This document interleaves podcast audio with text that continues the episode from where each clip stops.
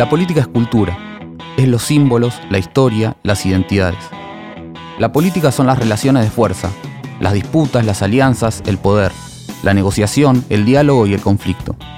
La política es lo material y es lo ideológico. La política es la pelea por conquistar el sentido común, lo que la gente cree que es razonable sin razonarlo. La política no es la guerra. La política es la batalla cultural. Bienvenidos a un nuevo episodio de Batalla Cultural, el podcast de revista Anfibia sobre política. Soy Iván Juliáquer y en este capítulo nos acompaña Victoria Murillo.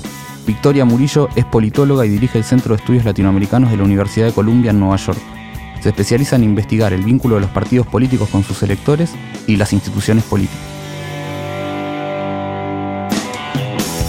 Con ella vamos a charlar sobre qué vota la gente cuando vota, qué diferencias hay entre los votos de los pobres y de los ricos, y también acerca de qué significa respetar las instituciones en un país como la Argentina. Bueno, Vicky, bienvenida. Eh, una primera pregunta que te quería hacer es, llegan las elecciones, siempre hay proliferación de encuestas y una necesidad casi cotidiana de ver cómo se mueven los votantes. Con Ernesto Calvo acaban de publicar un libro en el que muestran algunas de las razones que explican el voto. Y ahí no solo juega la disputa por qué políticas programáticas aplican los partidos, sino otras cosas que ofrecen los distintos partidos. ¿Qué otras cosas ofrecen los partidos y qué vínculo tiene eso con lo que votan los votantes? Mira, los partidos ofrecen muchas otras cosas. La principal cosa que ofrecen en Argentina y en casi todo el mundo y que mostramos en el libro es la idea de que tienen capacidad para hacer, porque prometer promete cualquiera, pero lograr que eso se haga no lo hace cualquiera. Entonces, tanto en Argentina como en Chile, nosotros lo que mostramos es que al votante lo que más le importa es que el partido tenga la capacidad de manejar la macroeconomía. O sea, esta variable es la más importante. Y hay toda una literatura enorme sobre América Latina y sobre las democracias avanzadas también, que enfatiza lo que se llama el voto económico. Es decir, que los votantes tienden a eh, estar contentos con el partido de gobierno y a reelegirlo cuando la economía va bien y a enojarse y tratar de reemplazarlo por una alternativa cuando el, desempeño económico no es bueno. Entonces, esta variable de capacidad económica es una variable clave bastante desarrollada por la literatura, pero uno puede pensar otras capacidades, por ejemplo, seguridad, que ahora también es parte de la campaña. Entonces, por ejemplo, hay gente que trabaja el tema y en América Latina los partidos de derecha tienen una imagen de mayor capacidad para manejar temas de seguridad pública, crimen, narcotráfico, etc. Em, entonces, si tu ventaja comparativa es esa, vos querés mover la conversación hacia allá. Entonces lo que estamos viendo ahora, yo en el taxi que venía escuchaba las campañas electorales y estoy mirando, es que el gobierno que cuando llegó prometió capacidad económica, recordemos el 2015 que el kirchnerismo se iba bastante mal y venía gente que sabía manejar la economía. Como el desempeño económico no fue el esperado, no pueden dar esa, es, no pueden vender eso, o sea, sus políticas no han cambiado, no, se han movido, pero como saben que la gente no vota por la política, sino porque quiere que bajen los precios o llegar a fin de mes, no pueden vender desempeño económico como vendían antes, bueno, están tratando de empujar la conversación hacia seguridad pública. En seguridad pública nosotros prometimos y cumplimos y somos mejores, tenés miedo que te roben, votanos a nosotros.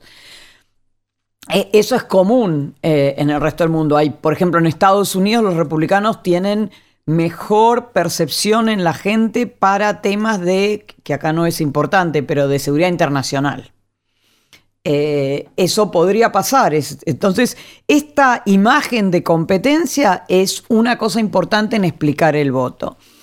Hay otras cosas también que, explican el voto y que nosotros mencionamos. Hay toda una literatura enorme sobre política distributiva, clientelismo, obra pública, lo que se llama PORC en inglés, y que dice que la gente vota muchas veces no por la promesa ideológica del gobierno, sino por lo que espera recibir más a nivel individual o eh, en su barrio del, de quien, a quien vota.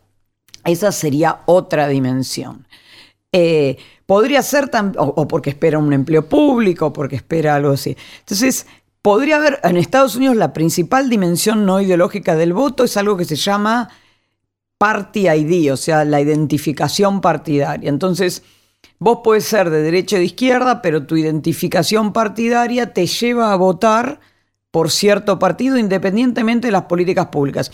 Si uno piensa, por ejemplo, en el Trump de ahora, el Partido Republicano históricamente ha sido un partido librecambista, aperturista, a favor del comercio exterior. Llegó Trump y movió el partido hacia el proteccionismo. Y no solo movió el partido hacia el proteccionismo, sino que sus votantes rurales, que exportan soja, o sea, son lo mismo del campo que acá, se han visto castigados porque las represalias que adoptaron los chinos frente a las medidas de Trump es importar menos soja de Estados Unidos. Ahora, lo que es interesante es que todas las entrevistas que se hacen con estos votantes y los análisis y los resultados de la elección de medio término muestran que estos votantes, aunque la política pública no los beneficia, siguen votando por Trump porque tienen esta otra cosa identitaria que los une a Trump, incluso cuando la política pública no los beneficia. Entonces, de nuevo, pensar cuáles son las variables no ideológicas que llevan al votante a elegir un partido u otro frente a la, instancia electoral. ¿Y ahí ustedes también vieron cuál es la diferencia entre los votos de los más pobres y los votos de los más ricos? ¿Cuáles serían? Nosotros lo que miramos, y acá no partimos de una teoría de pensar que los pobres deben ser de izquierda y los ricos de derecha o viceversa. Eh, y como decía en la presentación, es más bien los pobres y la clase media, porque ricos son pocos y nadie te abre una puerta para contestarte una encuesta. Pero em, es que vemos que en Chile eh, los pobres tienden a tener posiciones más de izquierda y la clase media posiciones más conservadoras. Y esto es el año 2007, o sea, es una foto, no una película y en Argentina ocurre lo contrario. Lo que nos interesa a nosotros no es tanto eh, las posiciones ideológicas y cómo empujan a los partidos en una dirección y en otra, sino cuánto les importa a los pobres y a los ricos distintas cosas. Por ejemplo, esta variable de competencia económica que te digo para nosotros es central. Eh, en Chile son más bien los votantes de clase media los que les pesa mucho en la decisión de voto. Y en Argentina son los votantes pobres. O sea, los votantes pobres la ideología les importa muy poco. La oferta de que esta política pública versus esta no les importa. Les importa que la economía funcione. Y lógico, claro, si vives en la Argentina, no es raro que eso sea así. Eh, pero entonces eso es lo que nos importa. O sea, cuánto les importa a los pobres y a los ricos distintas cosas y qué incentivo genera eso para los partidos para responderle a, estos distintos electorados. Entonces, si a los pobres les importa más la competencia económica que la ideología, vos podés con la ideología hablarle a la clase media, para la cual en el caso argentino pesa un poco más tu propuesta ideológica y a los pobres les da igual, siempre y cuando les des desempeño económico bueno. ¿Entendés? Entonces es ese juego el que te permite dar distintas estrategias a los partidos el que estamos mirando en el libro. Claro, ahí pareciera una, como decías, ¿no? La película, esa película pareciera de más largo plazo que lo que solemos ver en general, que son más encuestas, y si los indecisos cambiaron de, de una semana a otra, si cambió mucho el porcentaje de los votos. Sobre eso, ¿qué vieron ustedes? ¿Cuánto puede cambiar un voto en poco tiempo? Supongo, ni hablar que depende del país, del contexto, etcétera, pero ¿Cuántas tendencias se sostienen a lo largo del tiempo eh, en un largo plazo? Eso depende bastante de país en país. En países como en la Argentina, que hay unas ciertas identidades eh, políticas o grupos políticos, pese a la, volatilidad de los dirigentes, bastante estables. O sea, al final del día, la polarización que estamos viendo no es tan distinta a la del 2015. Yo diría que el porcentaje de indecisos suele ser pequeño. En Estados Unidos es pequeñísimo porque la mayor parte de los votantes antes de que empiece la campaña también ya saben que van a votar, si van a ir con los republicanos y los demócratas o los demócratas. Entonces, el tema en el caso argentino es que el voto es obligatorio. Los indecisos suelen ser aquellos que prestan menos atención a la política. El votante más atento, más politizado ya tomó partido. Y entonces la campaña tiene que hablarle a esta gente que está prestando menos atención. Ahora, como esta gente está prestando menos atención, es más cambiable. O sea, hay mucha literatura que muestra que los votantes que son muy atentos, muy politizados, muy informados, ya tienen una idea predefinida de lo que dicen. Entonces, yo ya sé lo que voy a votar, vos me decís, me tratás de convencer y yo me entra por uno, me sale de otro o escucho, me está tratando de engañar. Cambio el votante que presta algo de atención, pero le da más o menos lo mismo y no presta tanta atención. Por ahí presta en las campañas, porque en las campañas no puedes evitarlo. Ese es el votante que en general es una porción no tan grande del electorado, al que van las campañas electorales y el que de última define la elección. Te traigo una frase del libro que escribieron con Ernesto Calvo, que cuando plantean el problema del libro, dicen, si bien la competencia por las políticas programáticas puede ser el objetivo primordial de la representación democrática, la mayor parte del tiempo y de la energía de los partidos políticos está dedicada a administrar cuestiones políticas que no tienen que ver con la política programática. Y hay buenas razones para eso. Cualquier partido puede prometer políticas públicas, pero solo unos pocos pueden cumplirlas. En la Argentina, en ese sentido, también pareciera que, a pesar de, la circulación de candidatos que hubo previo a, definir quiénes iban a ser los que participaran, etc., eh, finalmente, como decías recién, no hay tantas opciones, en principio hay un panorama con dos grandes opciones eh, y donde pareciera jugar esta, esta idea, ¿no? Sí, o sea, vos ponete en el mundo imaginario que los dos partidos ofrezcan algo muy similar. Angelos y Menem no ofrecían cosas tan diferentes.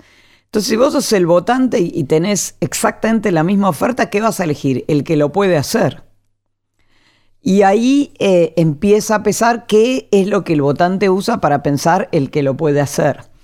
Em, y definitivamente los partidos tratan de influir diciendo que ellos lo pueden hacer. ¿Y cuáles son las señales? Es difícil modificar eh, la idea que tienen los votantes de competencia, sobre todo en el terreno económico, donde mucho está dado por su experiencia. O sea, cuando llegó Macri en el 2015 como que bueno, le damos la chance, por ahí son mucho mejores como dicen. Cuatro años después ya cuesta creer que son mucho mejores. Más bien ya tenemos para ver cómo anduvo. Y si vos ves, no es que estamos en una discusión de no, hay que hacer esto o hay que hacer lo otro. El, debate es bastante pobre, el debate electoral en términos ideológicos o programáticos o de políticas públicas. Es más bien un debate que está tratando de diferenciar y decir yo puedo, el otro no puedo, ¿no? O sea, y ahí vemos que los partidos, mm, de hecho, en eso en Estados Unidos se estudia como se denomina la polarización afectiva. Tratan como de que la gente se identifique en muchas dimensiones con ellos, independientemente de lo que piensan ideológicamente. Y lo interesante en el, en el caso norteamericano, que es mucho más dramático que acá, acá se habla de la grieta y visto de afuera es nada la grieta. Eh, en el caso norteamericano es, la gente no quiere que sus hijos se casen con alguien de otro partido. O sea, ese es el nivel de polarización.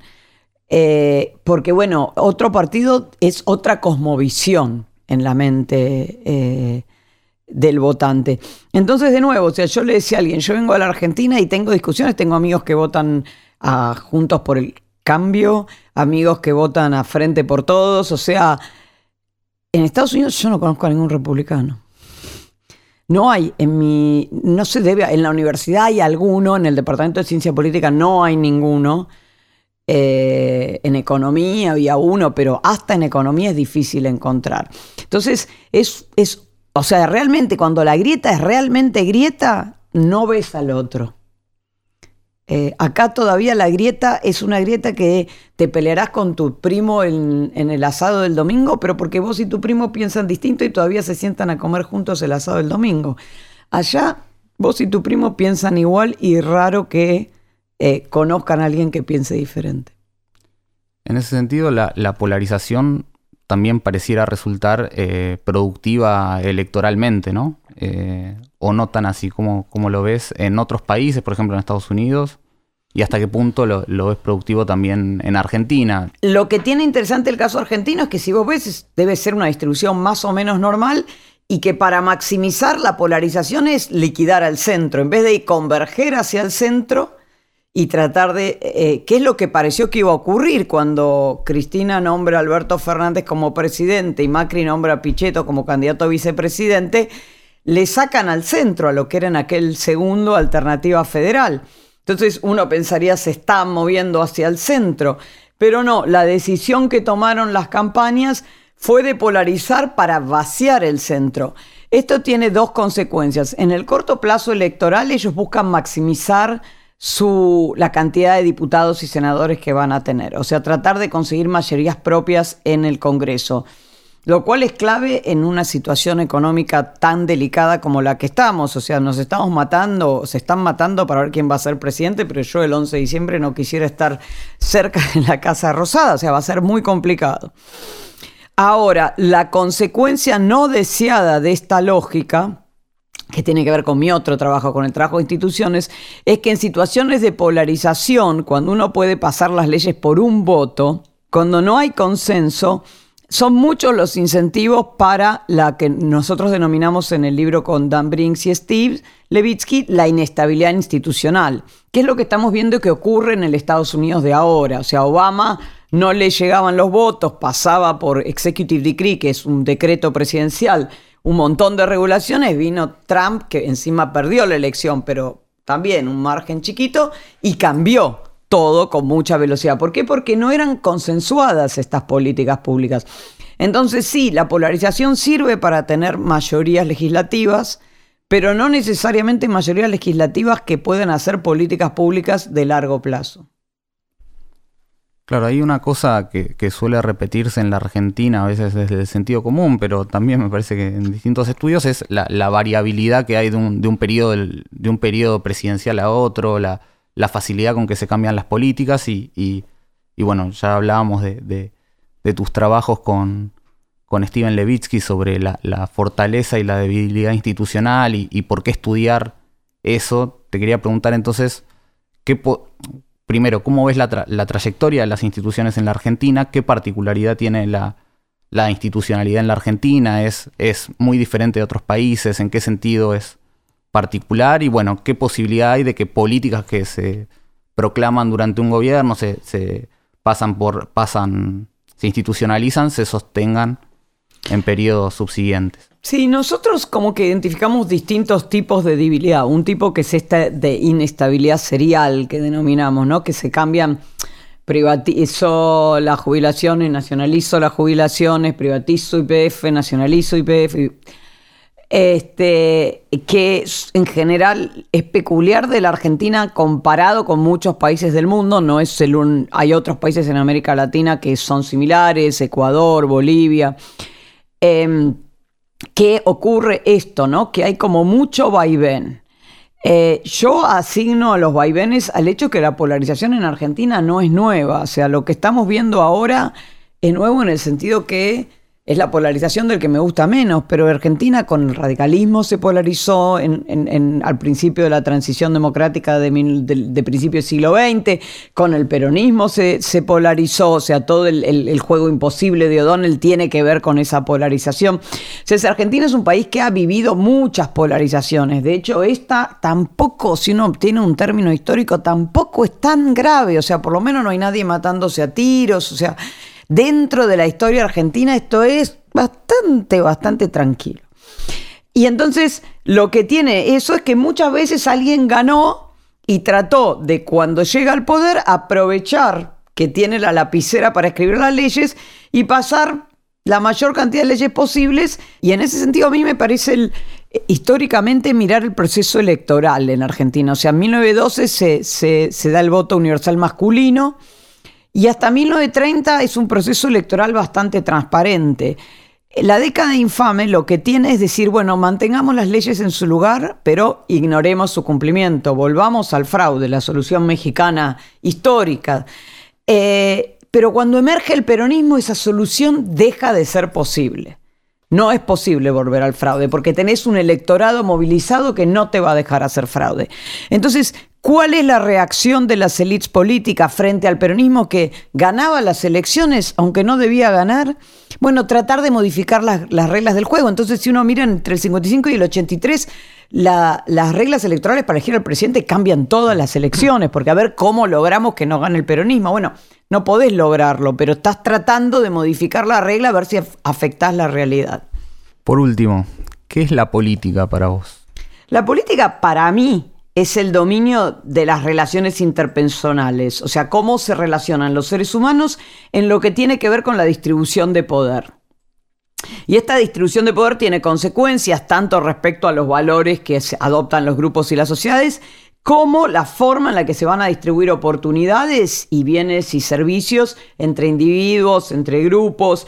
Eso es una definición súper amplia. En general, cuando pensamos en la política, pensamos en el Estado o en las reglas, como en, el trabajo que yo hago con, con Steve Levitsky y con Dan Brinks, en las reglas que tienen una autoridad pública que remite al Estado. Pero la realidad es que la política invade todo aspecto de nuestra vida, incluso aspectos que los filósofos políticos tradicionales llamaban privados. O sea, uno puede pensar que en la familia, la sociedad patriarcal, o sea, que hay millones de aspectos que sí están eh, atravesados por la política y atravesados por legislación estatal que afecta esas relaciones interpersonales, incluso en el terreno de lo que, te digo de nuevo, entre comillas, se denomina privado. Entonces, a mí me parece que es como súper grande el ámbito de la política y tiene que ver con las relaciones de poder, fundamentalmente. Vicky Murillo, muchas gracias por venir a Batalla Cultural. Muchas gracias, Iván, por la invitación. Puedes escuchar todos los episodios de Batalla Cultural y de los podcasts de Anfibia en Spotify, Apple Podcasts y en tu aplicación preferida. Soy Iván Juliáquer y esto fue Batalla Cultural.